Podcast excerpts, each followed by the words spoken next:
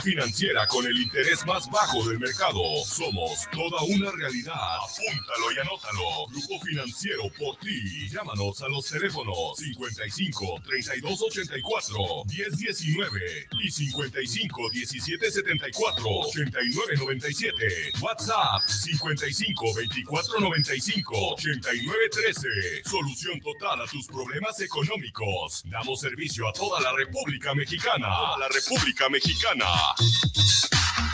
Los comentarios vertidos en este medio de comunicación son de exclusiva responsabilidad de quienes las emiten y no representan necesariamente el pensamiento ni la línea de guanatosfm.net.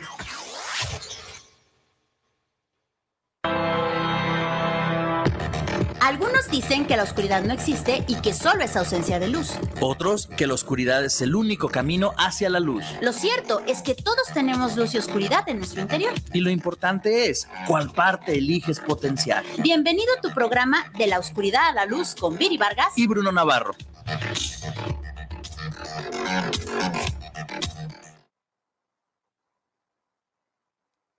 Hello, hello, familia bonita, ¿qué tal? ¿Cómo están? Muy, muy buenas y maravillosas noches. Bienvenidos a este su programa de la oscuridad a la luz, donde todos tenemos un tanto de oscuridad, pero también tenemos un mucho, mucho, mucho de luz. Familia bonita, el día de hoy estamos muy contentos de estar aquí con ustedes. Eh, en este día, que bueno, hoy no es el Día de Muertos, pero como ya les había comentado Bruno, este día es sumamente especial para él. Eh, a partir de que estoy con la tanatología y que me he metido más todavía en la tanatología, me apasiona en este momento la tanatología y pues tiene que ver con muertos, ¿verdad? Eh, esto del dolor, de las tradiciones, de los muertos, de los cierres, de las etapas, de los subes y bajas. Y, y pues todo esto se ve representado, al menos aquí en México, se ve representado con flores de cempasúchil, se ve representado con calaveritas, con cráneos, con, catrinas, con veladoras, con panecito de muerto. Y pues claro que cada vez, de manera muy personal, cada vez me enamoro más del Día de Muertos. Bienvenido, Bruno, ¿cómo estás? Muy bien, muchas gracias. Y efectivamente, eh, creo que todo el mundo que me conoce bien eh, conoce que siempre les digo que el Día de Muertos para mí es como Navidad, ¿no? O sea, realmente eh, desde muy chico, desde muy niño, tengo muchos recuerdos con Día de Muertos. Eh, poco a poco, eh, como bien mencionas, ¿no? A lo largo de la vida te vas metiendo en, entender la tradición, porque a final de cuentas muchos seguimos tradiciones sin entender el por qué pero creo que cuando te vas metiendo a entender los porqués y las razones, bueno, creo que es una fecha eh, que a mí en lo personal me viene a representar muchas cosas interesantes, muchas cosas positivas, buenos recuerdos, etcétera, etcétera, eh, a diferencia de quizás muchas otras festividades. Y eh, parto de este hecho, ¿no? entender que el Día de Muertos realmente es la única fecha o la única conmemoración que viene a a mostrar de, de, lleno, a mostrar así de plano lo que somos como mexicanos, ¿no? O sea, este sincretismo que tenemos, porque al final de cuentas, el Día de la Independencia, el Día de la Revolución y eso eh, celebra acontecimientos, pero donde realmente viene eh, e, este choque cultural, el cual nos ha formado como nación en los últimos doscientos y tantos años, eh, pues se manifiesta en Día de Muertos, ¿no? Que rompiendo como un mito, no es que el Día de Muertos que nosotros celebremos sea prehispánico.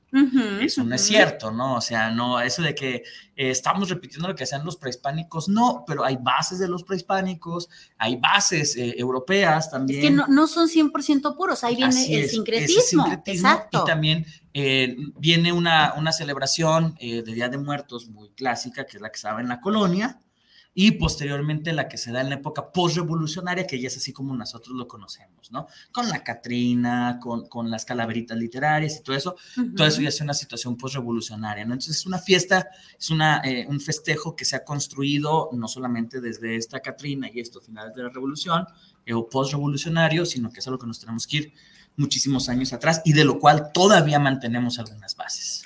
Sí, y hay algo que, bueno, algo se sabe muy bien, Bruno, y eso es lo que significa el mm. altar de muertos. Así que, flojita y cooperando, es maravilloso el altar de muertos. En las Ahora sí que, exacto, exacto. Y es que podemos ver, yo no sé si a usted le pasó, pero yo recuerdo que en las primarias, sobre todo en las primarias, eh, era la actividad de rigor. Hay que hacer un altar de muertos. Yo no sé si todavía lo hagan, no sé si todavía se los pidan. Lo que sí sé es que eh, ya venden los altares de muerto hechos de hielo seco, ya venden cositas chiquititas que antes nosotros hacíamos con plastilina, eh, o sea, ya lo venden quiero pensar que siguen dejando esta actividad. De hecho. Pero hay gente que lo hacía enorme y hay gente como su servidora que lo hacía chiquitito y aquí está y ya cumplí. Cumplí, ¿no? De hecho, lo que es Día de Muertos y el festejo de la independencia de México son las dos únicas fechas, eh, ¿cómo se les llama? Eh, de, de, fiesta en el calendario que no se trabajan. Eh, eh, fechas que no se trabajan, no me acuerdo cómo se les llama el nombre, días feriados, son los dos únicos días feriados que se respeta el día en que cae todos los demás días feriados se suelen recorrer a lunes a partir de ciertas políticas gubernamentales. 2 de noviembre y 20 de noviembre no, no se 16 de septiembre. 16, de, septiembre y 2 de noviembre son las dos únicas que caigan miércoles, jueves, domingo, lo que sea. es, ese día se, se, deja de elaborar o se suspenden actividades, ¿no? Entonces, eso por el valor cultural que tiene y por la lógica de la tradición, ¿no? Eh, esto nos quiere decir que también dentro de las planeaciones y programas que, por ejemplo, la SEP maneja, obligadísimos los docentes en un centro educativo, por lo menos de educación básica, la realización del altar de muertos. Ok. O sea, sigue siendo una obligatoriedad. ¿Y esto por qué? ¿Por qué? Porque tanto el 16 de septiembre, como lo es la Revolución, como lo es el Día de Muertos, eh, por ahí en algunos lugares, algunas en concreto, Batalla de Puebla, eh, son, son conmemorativas y alusivas a festejos nacionales. Entonces, al ser festejos nacionales, se tienen que conmemorar. Entonces, por eso obligatoria la, la, educación básica en niveles privados o en niveles públicos se tiene que conmemorar. Es, es esta, eh, viene marcado en el plan programa. La Ley General de Educación nos dice que las tradiciones se deben de mantener y además los planes y programas de la SEP como actividad plantean la realización del altar de muertos, de catrinas literarias, etcétera, etcétera. Ok. Eh, también hacíamos cuando éramos niños, seguramente te tocó y hay mucha gente que le sigue haciendo, estas, sí, las calaveritas literarias, pero también eran las catrinas. Las catrinas. Las catrinas, que bueno, eran vestidas desde papel de china, desde hoja de color, desde dibujadas pero también había unas que, bueno, las mamás se esmeraban muchísimo y era, a pesar de ser de papel, que te daban tu hojita de papel y hagan su Catrina, de verdad las vestían con tela. Sí. O sea, no nada más eran las calaveritas literarias, no solamente era el altar de muertos, sino también eran estas Catrinas o el Catrín. Sí, la, la, la visión de la Catrina surge en la época postrevolucionaria con José Guadalupe Posadas, un grabador. A él le, dan la indicación de generar como una imagen satírica de la muerte. O sea, eh, porque acordémonos que durante el porfiriato y todavía un poquito después de lo postrevolucionario, está muy marcado esto de, las clases sociales, ¿no? este, los ricos, los pobres y párale de contar, Entonces, eh, Posada trata de, de, hacer como alusión a que hasta los muertos, hasta los ricos, perdón, se los llevan a muerte. Entonces, por eso la Catrina aparece por primera vez en este grabado con este eh, sombrero muy elegante, muy a la usanza del porfiriato, de las mujeres elegantes del porfiriato, y posteriormente ya se hace de cuerpo completo. La Catrina original es la que se ve, nada más la carita, el cuello y parte del busto. Ok. Esa es la Catrina original, ¿no? Posteriormente, la, si mal no recuerdo, la plasma en un mural donde están muchos personajes de, de, de, México, ¿no? Este Frida Kahlo, otros personajes importantes, eh, y ahí ya aparece el cuerpo completo ya con ese vestido negro, ese vestido entallado negro de una mujer joven, elegante de la época, ¿no? y además cuerpazo. Así es, entonces a partir de ahí, eh, la imagen de la Catrina, pues, obviamente así cosolita no se veía como del todo, entonces le ponen también el Catrín, pero surge con esta idea de representar que incluso hasta los ricos, poderosos, políticos y demás, se los va a llevar la muerte. ¿no? Sí, claro. es un grabado que se empieza a reproducir y reproducir y reproducir y ¡pum! genera un impacto en la sociedad a tal grado de que es parte de los iconos de Día de Muertos, ¿no? Que lo mezclamos con este sincretismo eh, de lo prehispánico que tiene que ver con, con las calaveritas. ¿Sabes por qué hacemos calaveritas? ¿Por qué nos comemos calaveritas de azúcar? ¿Por qué? Cuando llegan los españoles a Mesoamérica, sobre todo a la cultura mexica, acuérdense que son mexicas, no aztecas, ¿no?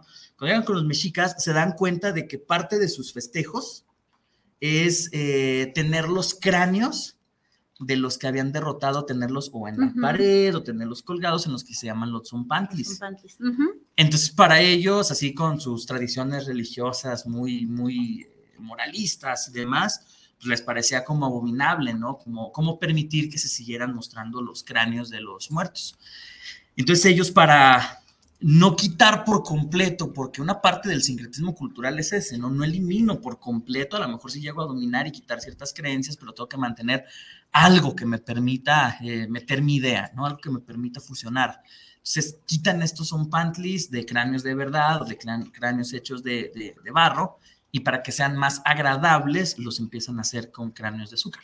Ok. Entonces, a partir de ahí, por eso, si, si tú te fijas en, en, los puestitos que venden los, las calaveritas de azúcar, una encima de otras, y da esta imagen del son pantry, ¿no? Sí, sí, sí. O sea, de que están ahí los Incluso ahorita ya hacen de chocolate, de amaranto. sí, y, son deliciosas. Bueno, las de azúcar normales, con toda honestidad, no me pueden encantar. Que por cierto, le voy a dar una noticia que le va a dar el patatús. Boqui te hizo la gracia, ¿verdad? Se comió las calaveritas. Todas. Por eso no le compré de calaverita de perro. De verdad, de verdad, de verdad. Ay, luego le platicamos, es chiste local. Muy bien, entonces, em, cuéntanos del cuántos altares, cuántos tipos de altares hay. me voy del presente hacia el pasado. Ok. En la actualidad, el más común es un altar de tres niveles, el cual viene a representar eh, el cielo, la tierra y el inframundo. Ok. Anteriormente, cercano a la revolución y todavía a principios del siglo XX, cuando no se daba como este boom de, Día de Muertos y demás, solamente era un altar de dos niveles. Un altar que tiene que ver con el cielo y la tierra. Sí, no se manejaba el mundo del inframundo. Eh, posteriormente, eh, ya en la época prehispánica, se hacían ciertos altares, ciertas ofrendas. Y en algunos de ellos, época colonial, se hacían altares de siete o nueve niveles, representando el camino al Mictlán. O sea, los diferentes niveles que tenía que pasar un alma para llegar al Mictlán. Entonces, vamos de tener 7 a 9, en la actualidad tener 3, ¿no? Con este simbolismo que el 3 significa. Eh, el inframundo, la tierra, el cielo, la Santísima Trinidad, este, eh, lo que es, eh, vaya, todo lo mágico que, que, tiene el número 3 es la representación de esos tres, alta, de esos tres niveles, ¿no? Eh, regularmente en el nivel superior se pone la foto de la persona, ¿sí? Junto con un Cristo de madera y ahí en el sincretismo, ¿no? O sea, se tiene que poner sobre una cruz de, con una cruz de madera. ¿Por qué? Porque eso representa que somos católicos. O sea, que México es católico y que todos los fieles difuntos son católicos. Otra religión no puede poner Pocas religiones, no, muy pocas religiones lo, lo, practican. Solo los católicos. Sí, por ejemplo, los, los protestantes no, no, no, hacen o no le permiten incluso a sus hijos que lleguen a estas prácticas. Testigos de Jehová, mormones, musulmanes, no. No. ¿Por qué? Porque no está permitido la adoración de absolutamente nadie. El hecho de que tú le pongas un altar a alguien, lo consideran como si estuviera adorando. ¿no? Entonces es la foto y se acompaña de eh, santos o imágenes de la devoción del finado. ¿sí? En el mm. segundo nivel es donde se ponen pues las pertenencias de la persona y la ofrenda que se pone un día antes. ¿sí? El día primero de noviembre para amanecer el día 2. Entonces eh, se ponen las pertenencias, los objetos, la comida, eh, se tienen que poner elementos que representen a los cuatro elementos de la naturaleza. Viento representado por el papel picado que se mueve con el aire, fuego con las veladoras, tierra con la ceniza, ¿sí? Y fuego con la misma, oye, ¿cuál me faltó? El agua, porque se le pone al, difunto una palangana, un jabón y una toalla. Un vasito con agua también. Un vasito con agua y un espejo. ¿Esto para qué? Para cuando él llega, se ve en, el, en la foto que le ponemos, en el retrato que le ponemos, y es como que así estoy. Entonces, de repente se, se, ve en el espejo y se da cuenta de que no, de que ya no es un ser vivo, ya no tiene vida, ¿no? Entonces se tiene que asear para agarrar la ofrenda y purificar su cuerpo, pues porque viene del, del inframundo. Entonces se tiene que lavar, se tiene que purificar con el agua y esa agua representa el elemento de la naturaleza. Okay. Y en el, en, el, en el tercer nivel es donde ya se pone la cruz de ceniza, la cruz de sal, la que está en el piso y se comienza a hacer un camino desde la casa del difunto hasta el lugar de su sepulcro. Entonces. Se supone que así debería hay, de ser. Hay lugares donde todavía lo realizan. Ok. O sea, es un camino de cempasúchil. ¿Por qué de cempasúchil? Una, porque es una planta endémica de México. Y otra, solamente se da en esas fechas. Y la razón es por el olor. el olor es como una guía para poder, para que las almas puedan eh, seguir ese camino. Y esa es una creencia que ya se tenía en el México prehispánico. Ok. El olor tan fuerte del cempasúchil. Ok. Y más. Sí, sí, sí, ese es el primero, el de los tres, y luego en tenemos el, segundo de son los... las, las, las, las pertenencias. Sí, sí, sí, no, me refiero a que ese es un estilo de... de- Sí, con los tres niveles. Ajá, y luego hay uno de siete y uno de nueve. Sí, esos Son los primeros. son los primeros más antiguos. ¿Por qué? ¿Por qué siete? ¿Por qué nueve? ¿Qué- qué? Sí, a ver, si en el de los tres era pues todo lo de la. Santísima Trinidad y el cielo y el... Cielo, Ajá. cielo inframundo y, y- y tierra. ¿Cómo- de- ¿Qué vas a poner en los nueve? En los nueve se supone que vas poniendo diferentes cosas, así como a muy random, no hay como un orden, pero representa los niveles que pasamos al Mictlán. Ok. Acuérdate que primero se llega a un río. Se tiene que cruzar ese río con un perro. Entonces, regularmente cuando vean altares de 7 o 9 niveles van a ver perritos de barro. Oh, ok, ¿sí? ok, O sea, ok. Y, y la otra vez me contaban una leyenda, saludos ahí a, a los chicos de Univer que me contaban una leyenda que yo desconocía. Eh, ya ves que los perritos o los quinkles, algunos tienen manchitas eh, rositas.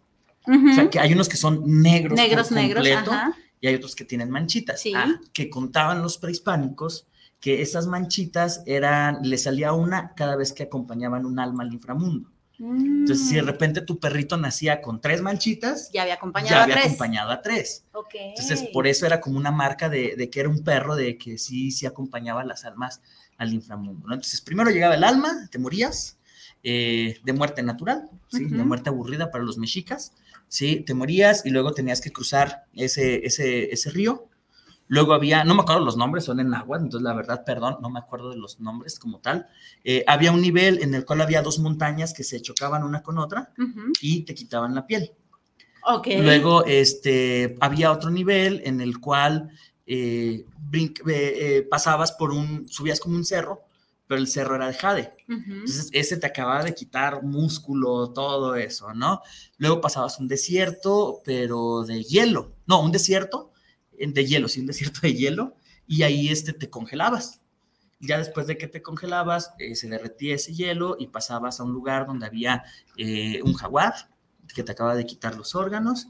Luego había un desierto donde te ibas flotando y eh, posteriormente había un lago en el cual ya tu puro esqueleto, ya sin piel, hueso, órganos, nada, eh, se iba flotando hasta llegar como a una cascada donde caían y estaban el señor del inframundo y la señora del inframundo, Mictlantecutli y Mictlantecíhuatl, y eh, ellos ya te convertían como, te regresaban al origen. Si tomaban tu alma, se la comían y te regresaban al origen. Esto porque hace referencia, si te fijas, son las etapas de la descomposición cadavérica. Sí, justamente Sí. mientras lo ibas diciendo yo así de ok, ok, ok. O sea, son, son las etapas de la descomposición cadavérica, Ujú. ¿sí? En la cual, pues, primero cruzas un río. ¿Qué pasa cuando cruzas un río? Tu cuerpo se hincha. Entonces, un cuerpo en descomposición lo primero que hace es hincharse. Entonces, ya después se va degradando poco a poco, primero la piel, el músculo, tejidos, bla, bla, bla, hasta quedar puro hueso y el hueso también se va a degradar. Entonces, para los mexicas, eso era un camino de cuatro años. Entonces, eh, a partir de que fallecía la persona, pasaban cuatro años y si hacía bien las cosas, después de cuatro años ya terminaba el recorrido del Mictlán. Entonces, esos altares de siete o nueve niveles hacen referencia a esa mitología. Fíjate que ahorita que estabas mencionando esto, cabe mencionar familia, creo que se dieron cuenta, eh, ya les habíamos comentado que hicimos un viaje por parte de la maestría y ahorita que estabas mencionando esto, nos comentaron que la flor de cempasúchil significaba flor de 20 pétalos. Esa es una. Y otra, como dato curioso, eh, eso no tiene nada que ver con el Día de Muertos, pero me acordé. Resulta de que cuando estás en un, ya ves que en las glorietas ponen a los, a los, ajá, en caballo, que cuando tienen una pata levantada, una pata levantada significa que ese, que ese personaje o esa persona murió fusilada. Cuando tiene dos patas levantadas el caballo, significa que murió en batalla. Y cuando tiene las cuatro en el piso, murió de muerte natural. Ah, ¿Qué no tal? ¿Qué tal? Yo así de, oh, Órale, órale, y ahorita que estabas mencionándolo, Sí, sí. me acordé. ok, en el, cierro paréntesis, ¿verdad? En el altar de muertos se tiene que poner pan de muerto. Sí, ¿Por qué? el pan de muerto representa dos cosas. Eh, hay dos tipos de panes de muerto. Que nosotros aquí en Jalisco estamos acostumbrados a consumir solamente uno. La ruedita y los huesitos. Ajá, ese pan eh, representa la muerte.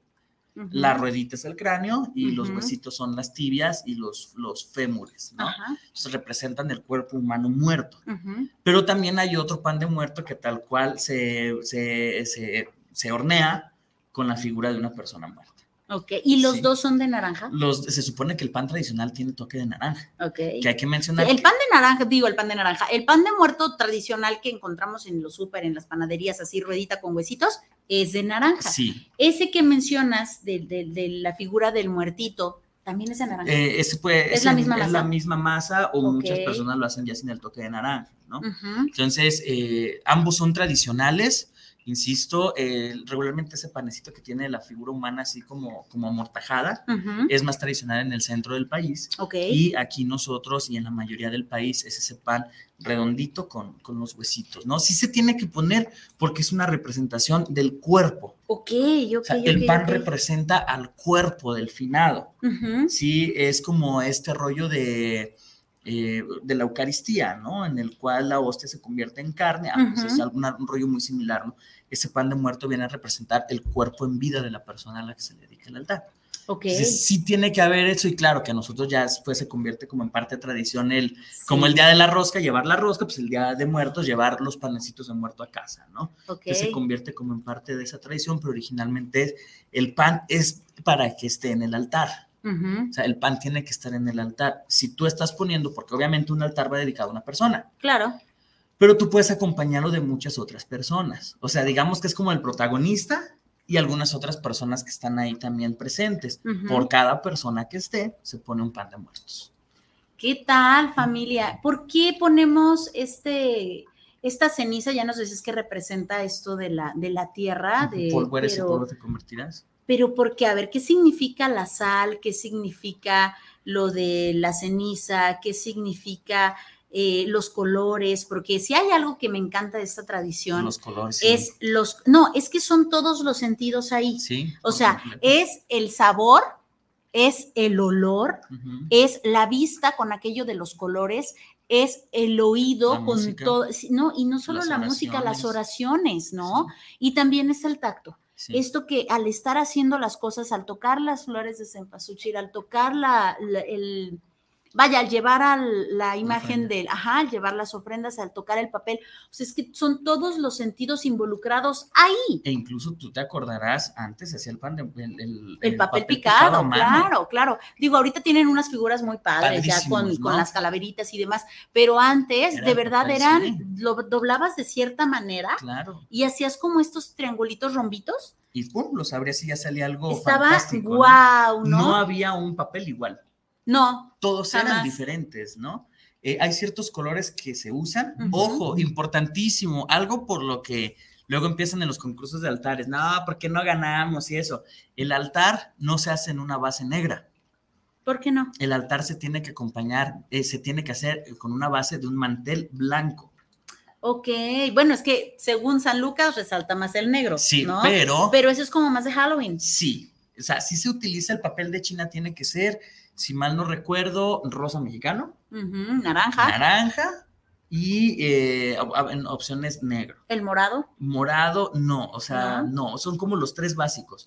Morado se ha agregado y posteriormente ya vemos que el azul, que el verde, todo eso, no, esos colores no se usan. Pero Sí, exacto. eh, cuando lo ponen así como muy colorido el asunto ya no está tan chido, como No, que pierde, como que ya es este, como más chilaquil. Se pone azul con blanco cuando es un altar para un angelito, Para un niño pequeño. Sea hombre o mujer, se pone azul, azul, azul cielo y blanco para recibir a un niño, a un niño difunto. Ahí sí se puede poner azul cielo y, este, y blanco. Eh, de base son esos colores y tienen que estar en una base blanca. ¿Por qué? Porque recordemos que antes los muertos, ¿dónde los exhibían en las casas? En las mesas. Sí, sí, Entonces la mesa siempre tiene que llevar un un mantel, mantel blanco. blanco. Entonces el mantel, eh, antes los muertos eh, ponían sus, sus féretros en las mesas. Y antes los altares de muertos, tradicionalmente, pues ahorita juntamos cajas y ponemos toda la estructura. Antes se hacían o en la, o en la mesa o sobre un metate. lo que es una cama hecha con, con, hojas de palma, ¿no? Sobre esas dos cosas se hacía el altar tradicionalmente, post-revolucionariamente hablando, ¿no? Entonces, por eso se mantiene eso del altar blanco y obviamente eso es, el blanco siempre va a significar pureza, armonía y demás. Entonces, en ese sentido, ya posteriormente ahí se ponen estos colores y sí, o sea, los altares con un fondo negro se ven padrísimos, que es como, la, como el chal que traes, o sea, resaltan los colores muy chido. Sí pero pierde esta parte de lo tradicional. Sí, no, y aparte, de verdad, a mí, hablando de manera muy personal, si yo veo un altar o incluso eh, adornos y los veo con, muchos colores como el amarillo, el azul, no, siento que es como una fiesta, como una kermés, como un algo así. Sí, es como no precisamente, exacto, no precisamente el altar de muertos. Y cuando yo veo un altar de muertos que tiene la base negra, sí se ve muy padre, pero no dejas de pensar en el Halloween. Sí, ya lo o sea, Ya no lo ves, porque en el Halloween es el morado, el, naranja, y el negro. ¿No? Y el morado, naranja y negro, sí. Acá es el rosa fuchsia. Sí y es el blanco y el naranja. o sea, ya lo vimos con los jóvenes. Si usted no vio el programa, véalo, de verdad está buenísimo de Halloween contra o versus Día de Muertos. Y ahí platicábamos de esto, ¿no? En donde el Halloween precisamente es como esta parte oscura eh, y la otra parte es, pues, este enaltecer a los a los muertos. Sí, en Halloween es eh, ahuyentar a las almas. Así es. Y en Día de Muertos es. Me enganche para acá. Así es. Entonces, eh, esto de los colores también es muy importante porque tiene que haber en los altares un, arco de flores. Ajá. O sea, tiene que haber un arco de flores, ¿sí? ¿Por qué? Porque es una bienvenida. Pongo un ejemplo muy simple. Cuando festejamos 15 años, ¿qué se pone en la entrada? Un arco. Un arco. Cuando llega la Virgen a un templo, un arco. o sea, un arco representa una entrada triunfal. Como una bienvenida. Sí, una, pero una bienvenida triunfal. Entonces, por eso el, altar tiene que ir acompañado de un arco de flores. Ok. ¿Para qué? Para que el difunto se vea así como de, eres bienvenido, ¿no? O sea, bienvenido acá. Ahí voy para allá. Sí, este... Eh, ¿Por qué, la, ¿Por qué cruz? Eh, que podamos decir, bueno, pues puedes poner allá sal y sin que sea una cruz. Exacto. Bueno, una cruz viene por este sincretismo con el cristianismo, ¿no? O sea, si tú pones un platito con sal, de todos modos hace su función, o sí tiene que ser. en, teoría no, o sea, me imagino que antes los mexicas se utilizaban ciertos recursos en la cruz, pero a partir del sincretismo es como de, tiene que haber una representación de que somos católicos.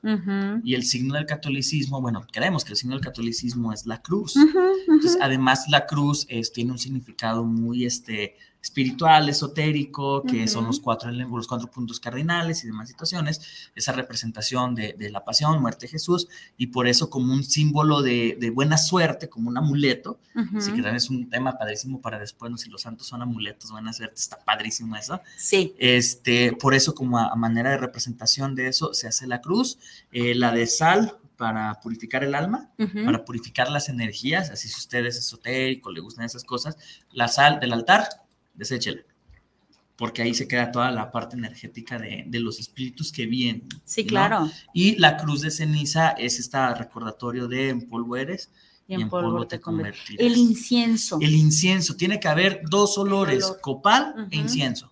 ¿Por qué? Sí, porque son olores que purifican el ambiente para que le den la bienvenida y la entrada a un alma del inframundo. Si no huele a esto, el alma es así como de, aquí no es. O sea, por eso en las iglesias se utilizan esos mismos Y justo era lo que te iba a más la mirra. ¿Para qué? Para que permitir que aquello que es de otro mundo sepa que ese es un lugar sagrado es un lugar... Y, a lo mejor es eh, condicionamiento este asunto, pero de verdad cuando hueles eso... huele iglesia. no, no, déjate, huele iglesia, o insisto, a lo mejor es condicionamiento, pero te da una paz. Sí te da como ese sentido de protección. Que, el olor sí tiene una... Eh, Aromaterapia. Sí tiene una función en el cerebro, ¿no? Ese olor relaja y baja niveles de ansiedad. Sí, sí, sí, sí, sí. Entonces hay que tener copal y siempre tiene que haber un metate, se llama el metate, donde o sea, siempre tiene que estar prendido. Ahí, las veladoras también se prenden, pero no se prenden todas de madrazo. Sí, se empieza a prender una el día 27 que es cuando recibimos. ¿Y qué pasa si las prendes todas de fregada? Se ve padrísimo, bonito, pero se supone que la tradición es de una el 27 se prende una por una intención. Es que hay, hay unas que son padrísimas, que de verdad tienen velas en las velas o veladoras en las veladoras que tú dices, ¡Ah! esto se va a incendiar. Y que, de hecho, una vez se nos incendió un altar a nosotros en casa. Ok. Dorian por, tenía, aquello de las montón de velas. Tenía dos meses de haber nacido, agosto, septiembre, tres meses de haber nacido Dorian. Y mi madre y yo fuimos a, comprar unas cosas. Y cuando regresamos vimos así el humadero, pues resulta ser que una de las velas se cayó. Se empezó a derretir, ¿sí? Y el fuego tocó una calaverita de plástico Sí. Alcanzó y se empezó a aprender eso. Afortunadamente llegamos a tiempo, si no Dorian no le estuviera contando, estaría dando lata ahorita en los jóvenes, ¿no? ¿Qué opinan los jóvenes? Ni tampoco movería en la capacha. no tendría ni en la capacha, ¿no? Entonces, eh, eso es, también es peligroso, ¿no? Eh, Importante también, este año, pues bueno, se supone que el día de ayer se quitaba el altar, el día 3, pero el próximo año eh, cada vez me da más gusto ver que hay lugares en donde incluso en las casas, que antes no era así como de, ah, se empieza a hacer, ¿no? Sí, sí, sí, sí. Y lo tengo que decir, pues tiene que ver mucho con la película de Coco. Claro, Sí, que nada tiene que ver con Día de Muertos, pero... Claro que sí tiene que ver con Día de Muertos, por supuesto. Entonces, eh, qué chido, ¿no? Que un producto de la cultura pop venga a, retomar eh, y hacer como más nuestro eso, ¿no? Algo que poco a poco se fue perdiendo, años 50, 60, 70, Halloween empezó a llegar mucho. Entonces, qué padre que ahorita años 2020, 2010 eh, regresen, ¿no? Esa tradición y que ahora veamos realmente casas, ¿no? Eh, tú pasas por la calle y en muchas casas ya se ve el adornito, de el, altarcito o por lo menos algo alusivo, ¿no? Eh, yo digo, o sea, si en Navidad lo hacemos, que no tenemos ni vela en el entierro con la Navidad, ¿por qué no hacerlo con Día de Muertos, donde realmente sí es algo muy de nosotros? No, sé si ya lo había comentado, pero había una personita, no voy a decir quién es, que nunca quitaba su árbol de Navidad, jamás en la vida porque lo disfrazaba según la ocasión. Así es, en enero. exacto. En enero todavía tenía esta parte de, lo de diciembre, pero por ahí del 14 de febrero no lo quitaba, simplemente lo disfrazaba ahora de corazoncitos por aquello de no te entumas, así es. Y luego llegaba la primavera y usted qué cree que pasaba? Lleno de flores, claro. Y llegaba esto del Día de la Madre y también lleno de flores y así, sí, o sea, juguetitos y sí el Día de Muertos, el Día de Halloween, bueno, o sea, nunca quitaba el árbol, más bien lo disfrazaba según la ocasión. Y esta persona decía, ¿para qué lo quito? Ya es parte del... De la casa. así es. igual los foquitos y demás, igual. O sea, ella los prendía de día y de noche, ella no le importaba esto de la CFE y demás, decía, ¿y qué tiene? A mí me gusta hacer Sí, toda la casa de verdad siempre estaba disfrazada de algo según la festividad. Mira, eso es, eso es como practicidad, ¿no? Y qué padre que realmente no sé, es como que, ah, lo dejo en Navidad todo el año, lo dejo de Día de Muertos, o sea, voy haciendo. Sí, lo movía. O sea, está chido eso y justamente ayer viene como esta otra parte de, de, los, de nuestra cultura, ¿no? De lo, de lo festivo o, curiosos que podemos llegar a ser. E incluso hay un meme que se ha hecho muy famoso este año donde está Santa Claus aventando a la Catrina. Dice, sí, ya la chingada. Ahí está padrísimo. ¿Por qué? Porque no, no, no, te miento, el día de ayer, mientras íbamos en el coche al auditorio, eh, ya estaban adornando casas de Navidad. Sí, claro. O sea, así como Antes era después del 20 de noviembre, hoy no. Pasa Día de Muertos y el 20 de noviembre ya está valiendo pitaya. O sea, ya, ya estaban personas colgando piñatas afuera de su casa. Sí. Y, los farolitos. Sí, sí, ya es otro. No, tú vas al súper, ya se tragaron, de verdad, se tragaron el 20 y se tragaron incluso algunos súper, se tragaron el Día de Muertos y Halloween. Sí, Día de Muertos por, por norma en los supermercados Día de Muertos y Halloween se tiene que empezar a vender en septiembre para que en octubre eh, esté la mercancía agotada, el 31 ya no haya nada. Sí, para el día 2 sacar todo a remate y ya a partir, eh, a partir de eh, octubre se comienza a vender lo de Navidad. Entonces llega un momento en el supermercado en el que están las dos cosas juntas. Yo me acuerdo, no sé si a ti te pasó, yo recuerdo y era fascinante para mí, insisto de manera muy personal, yo recuerdo cuando era niña hace muchos años, muchos, muchos años de esto, que se respetaba cada, cada fecha, ¿no? Tú entrabas al súper y de verdad sabías que era 16 de septiembre, todo adornado así. sabías, exacto. Y yo esperaba, bueno, la Navidad ya se imaginará, y yo sabía que después de esos, eh, las rieleras y después de las escopetas y bla, bla, bla, sí, venía esto de, la Navidad y bueno, aparte los súper hacían como una casita extra para los juguetes olía, de verdad olía. Ahorita ya no la siento. De verdad, hay muchas personas que ya, mucho súper que desde, como dices, desde octubre ya están poniendo y dices, o sea, ¿qué onda? Aguanta, o sea, que se sienta rico la Navidad. Sí, ya ahorita. No puede durar todo el año. Nunca vieron Disney cuando estaban las ardillas, este, que estaban con que no eran Hugo, Paco, y Luis, sí es cierto, o sea, y ya era todos los días Navidad, ya no se sentía chido, o sea, tampoco se tampoco se trata de eso, ¿no? No, no, o sea, sí está padre eh, vaya, eso, eso lo hemos aprendido de la cultura norteamericana. Sí, por ejemplo, Tim Burton se, se, inspiró de eso para crear el extraño mundo de Jack. O sea, de que un día entró al súper y dice, a ver, en este estante está Halloween y en este estante está Navidad. ¿Qué onda? ¿Qué onda, no? Entonces fue así como de, le gustó tanto la, fusión de imágenes que de ahí se le vino a la mente esta parte del de, de mundo de Jack, ¿no? Eh, y sí, o sea, yo también me acuerdo así como de, esperabas cuando abrían las jugueterías en el súper. Sí, cuando estaba en la colonial, bueno, te volvías loco. Lástima. Digo, yo no sé si los de la colonial nos estén escuchando, pero señores, de verdad, con toda honestidad, necesitan recuperar esa tienda, necesitan volver a atascarla de juguetes. Si a usted no le alcanza, haga socios. O sea, de verdad necesita recuperar la colonial, sé lo que era, porque de verdad era fascinante para ti como niño ir y probar los juguetes. Aunque no los comprara, ¿sabes? E-, era padrísimo. Yo recuerdo cuando era niño, no había como mucho la posibilidad de comprar los juguetes que eran en la colonial pero era como la visita obligada a verlos cómo funcionaban. Es que no tenías otra opción, era sí o sí ir a la colonial para poder observar, incluso probar juguetes para hacer tu cartita al niño Dios. Sí, sí, sí. Era de verdad increíble. Toda la parte de abajo, entrabas en la parte de abajo. Eh, en la parte de abajo probabas, en la parte de arriba comprabas. En la parte de hasta arriba eran uniformes. Pero realmente, o sea, ahorita usted va a la colonial, perdón que lo diga y lo digo con mucha tristeza y con todo el dolor de mi corazón. De verdad necesitan hacer algo. Duele pasar por esa tienda, duele entrar a esa tienda.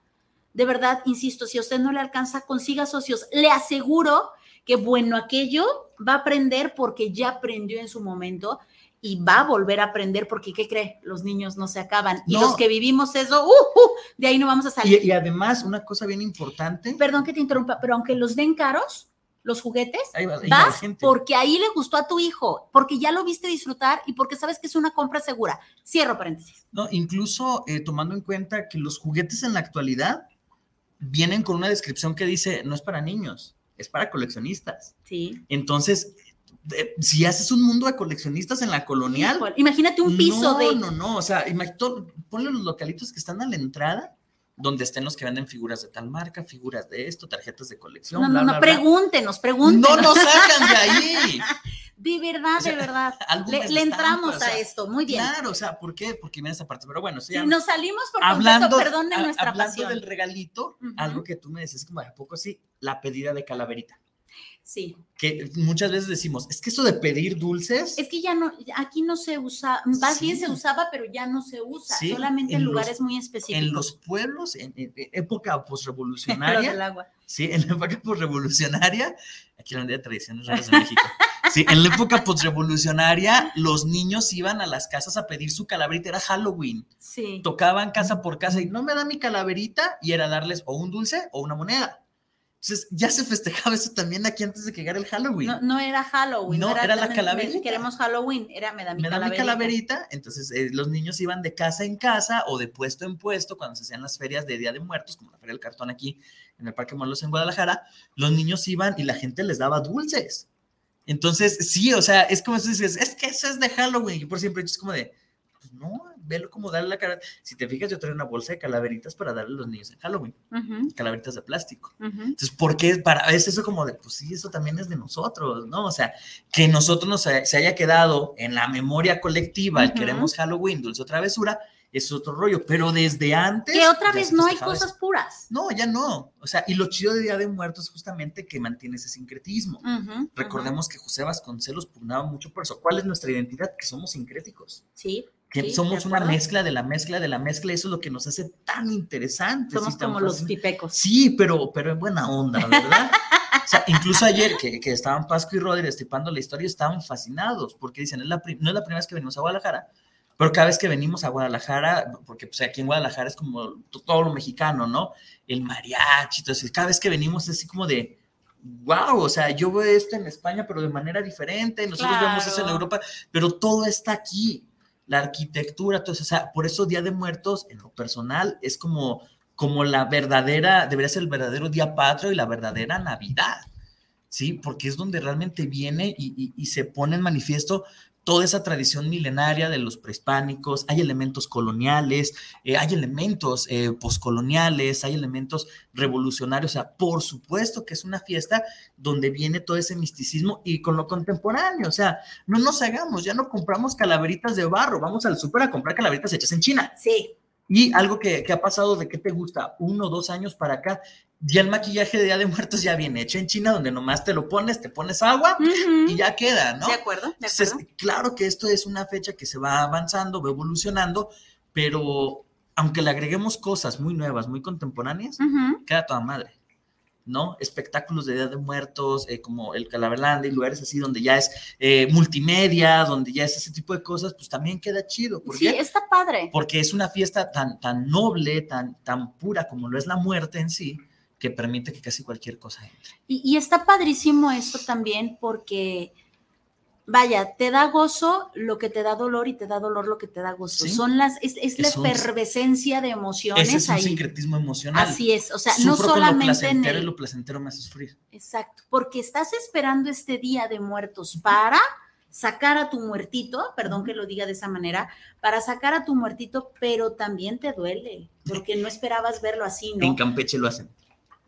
En sacar a tu muertito de, de veras. Sí. Madre, ok, no, no, yo no me refería Sí. precisamente No, a eso. hab- hablando pero- de tradiciones, en Ujú. Campeche, en un pueblo, no recuerdo cómo se llama, la costumbre es ir, sacar al cuerpo, limpiarlo y comer con el cuerpo. Ay, bueno, yo, eh, ¿verdad? Sí. No. Sí. Este- Pomaco, se llama el pueblo en Campeche. ¿Qué tal? Sí. De- bueno, yo me refería precisamente a, a- a Del sacarlo, sí, no, y no solo del recuerdo, o sea, cuando lo pones, por ejemplo, digo, ahora que, que trasciende mi papi, que trasciende mi, mi hermano, yo no pude poner altar de muerto otra vez, pero mi hermana, la güera, besotes güera, sí puso, y no sabes el gusto que me dio ver en el altar de muertos que puso a mis dos seres amados, pero no sabes lo feo, por no decir otra cosa, que sentí Y están ahí. Sí, híjole, o sea, fue este, qué chingón te quedó, hija de la frega. O sea, fue estos dos de, "Mm, qué bonito, pero qué feo. Sí. O sea, hasta en eso viene este Es el bien sabe cómo. Eh, sí, el me siento bien, quién sabe cómo, esta Sí. efervescencia de emociones, Sí, insisto,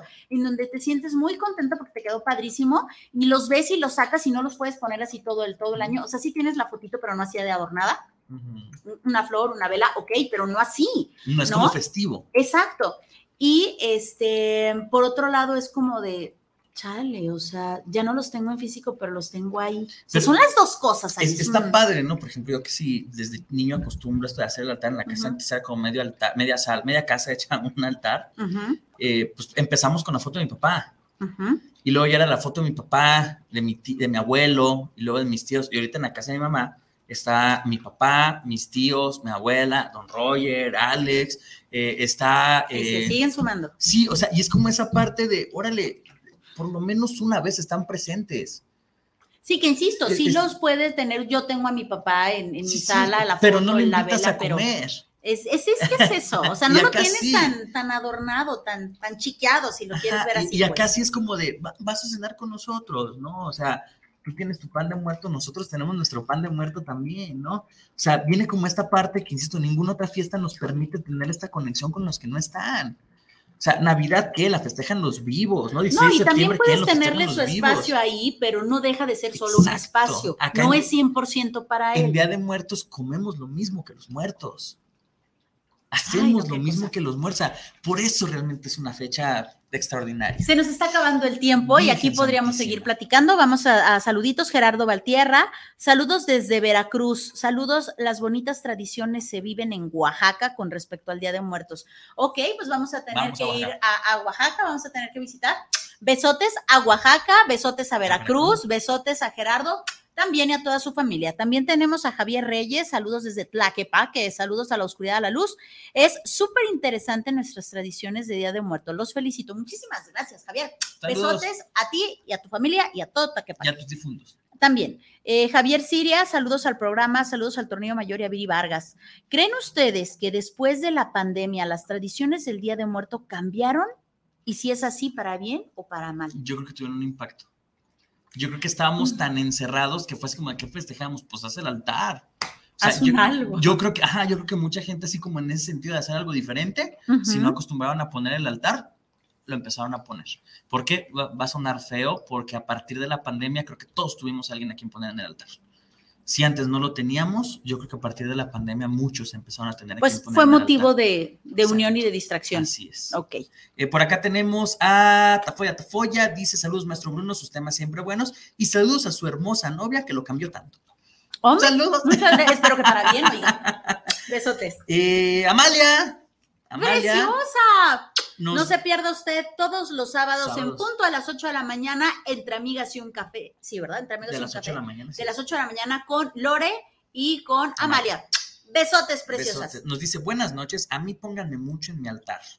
Supongo que pan. Ok, sí temas obligados por la importancia de la tradición en honor a nuestros muertos, y nos dice que en los 80s y 90s en la colonial compraba los juguetes. Es que no había persona que no, gracias Amalia, yo sé que tú apoyas nuestra causa, de verdad tienen que hacer algo los de la colonial, es tienen que hacer algo. Me comprometo aquí a ir a hablar con don colonial. No, es que de verdad, nosotros le entramos, le entramos a la sociedad, no le hace, le entramos, pero tenemos que hacer algo por recuperar eso. Así es. La que colonial era coleccionista para niños y adultos. Mira, tú te encargas de lo, coleccionable y yo me encargo de los chiquillos. yo no tengo niños, pero de tener algún día nietos, ¿verdad? Eh, también saludos a saludos a Amalia. Eh, Rafael Carmona, un fuerte abrazo, padrino. Saludos, saludos, hijo, saludos, un abrazote. Por acá tenemos algo más. A, Doña Coco. No, de este lado ya estamos. Sí, por acá dice Dorian, felicidades por el programa, excelente tema acorde a esta fiesta. Sobre todo que no se acaben las bonitas tradiciones de nuestro país. Saludos a Viri y al Tornillo Mayor. Bendiciones, abrazo de parte de Madrid. Dorian, a mí en Día de Muertos me gusta ir a los panteones ya que decoran muy bien las tumbas y eso demuestra que siempre están en nuestro corazón y en nuestra mente. Sí, totalmente. Y fíjate que sí nos faltó tocar ese punto, pero ya es tardísimo. Así que, ¿con qué te quedas el día de hoy? ¿Con qué me quedo? Con que vivan Día de Muertos, que realmente, eh, si llegó por Coco, si llegó por la pandemia, si llegó por lo que sea a sus vidas, creo que es importante que le demos su lugar, que se le reconozca como lo que es una fiesta en donde literal eh, puede sonar como payasada, pero en el que se unen varias dimensiones, no solamente en lo energético, sino en esta conciencia, ¿no? Un día donde tengo la foto de mi ser querido y ceno lo mismo que él. Y eso no tiene otra cosa más que recordarnos de, es un memento mori, esto es un memento mori. Sí, es una fecha que nos dice, acuérdate que en algún día tú ya no vas a estar en la mesa comiendo, vas a estar en el altar comiendo. Y eso es muy saludable, recordarnos que nos vamos a morir es lo más saludable que podemos tener. Así que celebren Día de Muertos y saludos a los que están aquí y a los que ya están en el Mictlán, Chichihuanauco, Valhalla, donde quiera que estén. Y bueno, yo me quedo con el placer de estar con ustedes, con el placer de haber tocado este tema. Me quedo con el placer y con el dolor de ser el primer día de muertos para mi papi y el segundo para mi cuñado. Los amo. Hasta allá, hasta donde estén, también a mi abuelita, también a tu papi, a todos, de verdad, a todos los difuntos que tienen del otro lado, eh, también besotes, hay que honrarlos de alguna manera. Acuérdese de esos campanazos que, que le dan cuando viene este, el recuerdo del Híjole, no, no, es que estos regaños, estos consejos, ahí es donde viene el campanazo de, y qué razón tenía mi abuela, y qué razón tenía mi papá, y qué razón que tenía mi, mi hermano. O sea, cuando vienen estos campanazos, acuérdese de ellos y ríndales honor haciendo lo que tiene que hacer. De verdad, muchísimas gracias. Gracias a la mejor radio por internet que es Guanatos FM, que nos tuvo al aire. Gracias a usted el favor de su atención. Gracias. Mi nombre es Viri Vargas. Mi nombre es Bruno Navarro. Y pues bueno, esto fue de la oscuridad a la luz. Hasta la próxima. Bye. Bye.